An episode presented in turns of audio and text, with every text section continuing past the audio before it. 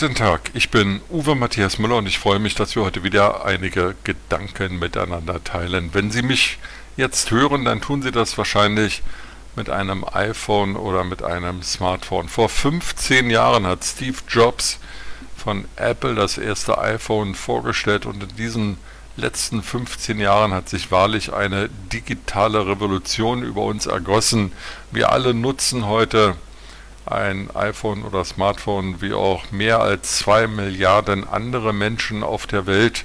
Und es gibt kaum noch Leute, die beim Joggen einen iPod oder ähm, Walkman mit sich tragen. Es gibt kaum noch Spaziergänger, die Fotoaufnahmen mit einer Kamera machen. Für alles und jedes wird das Smartphone oder iPhone genutzt. Es hat viele andere Geräte überflüssig gemacht und auch ähm, wenn Sie mit der U-Bahn, Straßenbahn, dem Bus zur Arbeit fahren oder in die Schule, dann lesen die Menschen mit dem Smartphone die neuesten Nachrichten oder ein E-Book, chatten mit ihren Freunden oder hören eben Musik. Auch das Bezahlen ist heute einfacher geworden. Manche nutzen noch natürlich die EC oder Kreditkarte, viele zahlen aber auch bereits mit ihrem Mobiltelefon. Diese digitale Revolution ist unmerklich über uns gekommen. Jedes Jahr gibt es neue Dinge, die man mit dem Mobiltelefon anstellen kann.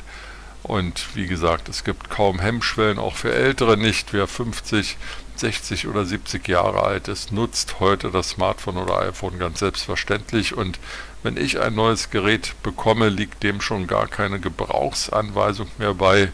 Alles erklärt sich von selbst.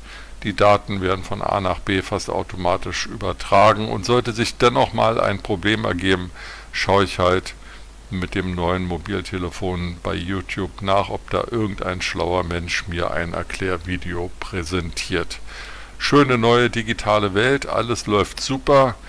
Natürlich ähm, für die, die es nicht so mögen, bleibt zu bemängeln, dass jede Tat, die wir im Internet begehen, nachvollziehbar ist für diejenigen, die das wollen und können. Wir hinterlassen Spuren, sind gläserner und transparenter geworden, aber so ist halt die neue schöne Welt. Jetzt gibt es einen Vorschlag aus der CDU, künftig Roboter in Fabriken zu besteuern und sie ähm, sozialversicherungspflichtig zu machen. Das heißt, da wo Arbeitnehmer durch Roboter ersetzt werden, sollen trotzdem die Sozialkassen nicht leiden. Das ist auch dringend notwendig, weil der Generationenvertrag ja vorsieht, dass die Jüngeren für die Älteren zahlen.